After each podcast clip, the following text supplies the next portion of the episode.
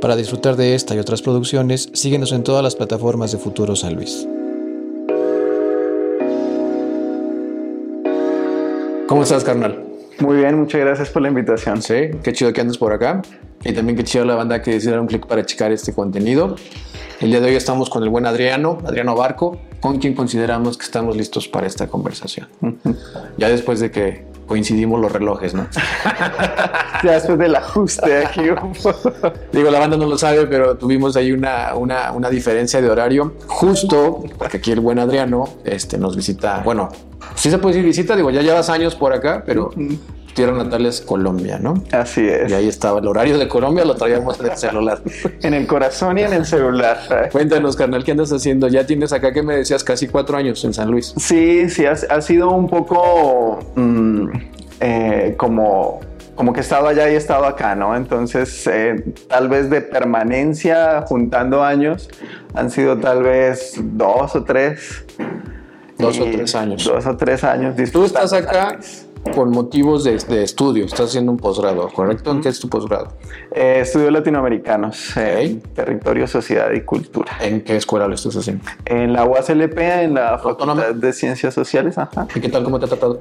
Muy bien, muy bien. Eh, pues es una, es una universidad que, que, me abrió las puertas, ¿no? Como extranjero también. Eh, y de alguna manera me abrió las puertas a San Luis también, conocer acá el contexto, el espacio y las personas. ¿Y qué, es, qué piensas? ¿Cuál es tu opinión sincera de San Luis y de los potosinos? Es bien curioso porque si tú le preguntas a los potosinos sobre los potosinos, tienen muchos conceptos sobre ellos, ¿no? son los más positivos, sí, Lo primero que me dijeron es que son eh, mochos. Sí, claro. Eh, la, la, persona a la, que llegué, a la casa a la que llegué a vivir me dijo, no, pues aquí somos bien mochos, ¿no?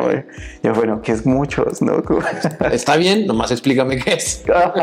Y ya me dijo que son como muy religiosos, ¿no? Muy chapados a la antigua un poco en, ese tema de sus costumbres y sus maneras. Ya luego está como el tema del potosinazo, ¿no? ya, lo conociste el concepto. Primero lo viví. Ok, sí, sí, es la primera parte, la primera etapa. Ajá, ya después me dijeron, no, es que aquí son así, ¿no? Como que... Herméticos, cerrados. Ajá. Y también es lo que te digo, cuando tú hablas con personas de San Luis, sí es bien interesante cómo ellos conciben su, su cultura y sus interacciones, porque una amiga me decía también que las personas, precisamente con este tema de ser herméticos, eh, los grupos son muy cerrados y no dejan que una persona llegue muy fácil y se integre a los grupos, ¿no? Entonces, bueno, como que todo ese tipo de cosas entendiendo un poco a las personas aquí en San Luis, que dentro de todo para mí son maravillosas. Qué chido. es parte de la experiencia. Te llevaste el paquete completo. Oye, y aparte de esta, de esta, vamos, esta faceta de estudio y de posgrado, tú también tienes un proyecto musical, que me imagino que no empezó acá, tú ya lo traías, bueno, ya traías tus influencias desde antes, ¿no? ¿De qué va tu proyecto? Así es, pues eh, es un proyecto solista, eh, soy cantautor, pues toco guitarra y a partir de la guitarra pues empecé a, componer también, ¿no? Y ya pues llevamos un, buen tiempo en esto. Recientemente eh, tuvimos como el honor también de, participar en, la, en una convocatoria de... De radios universitarias. La, red de radios universitarias abrió una convocatoria que se llama Nómadas. Eh, y nos fue bien en la convocatoria. Entonces eh, se difundió pues la, la, obra musical que estoy presentando como artista. Eh, y ya, pues en eso andamos, en la lucha del arte también. Si tuviéramos que identificar un poco el estilo, yo sé que ahorita ya no se usa tanto de cerrarse a géneros, pero si tuviéramos que identificar el estilo que tú manejas, ¿cuál sería? Sí, sí es muy ecléctico, digamos, lo, decía por ejemplo John Mayer alguna vez, ¿no? Como que tú encuentras tu sonido cuando no logras parecerte a tu ídolo, ¿no? Como que tú tratas de emular ese sonido y no lo logras y pues ahí en el camino resultaste sonando diferente. Eh, en, mi, en mi influencia está mucho el blues, eh, mucho el soul, mucho como, como esta onda. Y, mi guitarra va mucho en, en, ese camino, pero mis composiciones también como que complementan en, eh, a que se oriente más hacia el soul, y hacia la música también en español, ¿no? Hacia la, la música un poco más eh, también con identidad, o sea, es, es, una, son composiciones que tienen blues, tienen soul, tienen rock y obviamente tienen lo latino, ¿no? Justamente esa parte del latino y de la identidad, tú me comentabas ahorita antes de comenzar a que tú traías un background andino, por así decirlo. sí, es, es, bien extraño, ¿no? La, la, verdad, los humanos somos somos muy diversos y precisamente lo que tú dices, ya se está rompiendo mucho el esquema de un género, ¿no? Eh, yo toco en Colombia con una banda de folk metal, ¿no? Y con esa banda pues interpreto los vientos andinos. Y está muy interesante la, la propuesta, se llama Tundarkma, para que la escuchen, la busquen, está, está muy, muy interesante. Eh, utilizamos instrumentos andinos, tenemos palabras eh, muiscas, que, son, que fue la comunidad indígena que habitó partes de ese territorio y es metal. ¿Qué más se puede pedir? Y yo también empecé haciendo música andina y, ya cuando me conecté con la guitarra ahí fue cuando ya me perdí en, en, el mundo de la música. ¿En dónde has tenido chance de presentar tu proyecto? Ya, o sea, el que estás manejando ahorita. Pues eh, sí, sí, sí, ha estado bien, bien movido afortunadamente, digamos, eh, los espacios en Colombia tuve oportunidad de participar del Festival Internacional de la Cultura, también en eventos eh, pues públicos, ¿no? Moviendo la, la, propuesta. Aquí en San Luis hemos estado también haciendo eventos autogestionados en diferentes bares, ¿no? En, en, en la escena local. Eh, y bueno, pues todavía, todavía dándole, ¿no? Aquí al... ¿Cómo planeas cerrar el año? Digo, ya estamos mediados, o sea, cerrando noviembre. Ya se acabó el año, sí. ¿Qué planes traes? Eh, estoy produciendo otras dos obras, otras dos piezas que, que van todavía como en, la misma onda del blues rock, de, del soul.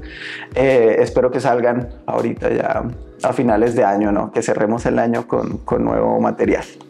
Y de la parte, de, retomando la parte esta, que también, ¿qué es lo que te trae acá por San Luis? ¿Cómo vas en la parte del, doctor, del, del postdoctorado? Del doctorado, em, pues tratando de equilibrar todo. Entonces también espero como, como estar presentando mis exámenes. Son, me hacen falta dos exámenes, el, previo y el ya de... Pues ahí estás en la etapa final de la... Y te pregunto esto principalmente porque ¿qué va a pasar? Entonces, ¿te vas a llevar el proyecto musical? ¿Te piensas quedar más rato? Yo pienso, yo pienso en, mi caso que México, y, hablando también de la escena de San Luis y de México en general, México en este momento está en un punto único de producción musical, ¿no? De proyección de artistas. Casi todos los artistas que yo conozco eh, que hacen música en español, que quieren de alguna manera distribuirla en el mercado en español, lo hacen desde México o desde Argentina un poco menos, ¿no? Pero eh, me parece que México San Luis incluido obviamente está en un momento en donde es, es el centro de producción musical del mundo de habla hispana. Okay. En ese sentido yo quisiera quedarme, ¿no? Quisiera estar regresando, mantener como mis lazos aquí con México para venir a producir, venir a mostrar mi música. Eh, sí voy a regresar a Colombia, ¿no? Y voy a estar allá un tiempo también. Igual voy a estar produciendo y trabajando, pero mi idea es estarme moviendo y ya creo que que ya México me, me abrazó, me agarró y ya, claro, claro. no lo voy a soltar tampoco. Qué, qué interesante, la verdad es que sí está, digo, sí, yo también coincido eh, que el momento como plataforma de México, hablando en el, ámbito musical, está bien interesante. Pero que digo, fuera de que, de que se tome como batalla o no, que no lo es, pero digamos que en algún momento le dijimos al reggaetón que estaba dominando el mundo. A ver, canal, seguimos, ¿sabes?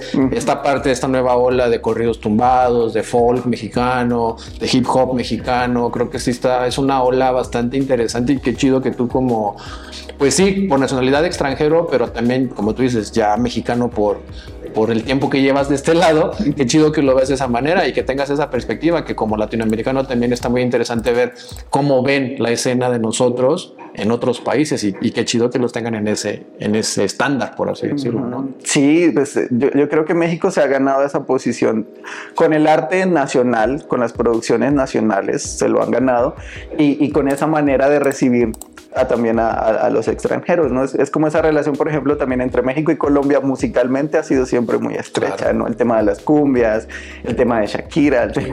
Tenemos gustos y, cuestiones muy similares. Ajá, y hay un contacto muy, muy, muy fuerte, ¿no? Hablábamos, fuera, dejando de lado, que no se puede quitar, pero bueno, dejando de lado la parte del potosinazo.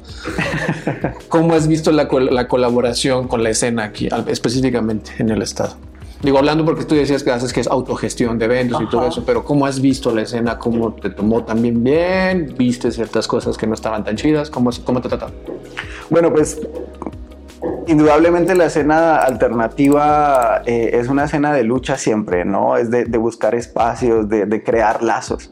Eh, en esa lucha sí he visto que las bandas se unen, ¿no? Se unen para hacer eventos, se unen porque los eventos también son colaborativos, ¿no? Como que ponen el ampli del bajo, ponen la batería, ponemos la, la guitarra, ¿no? El ampli de guitarra.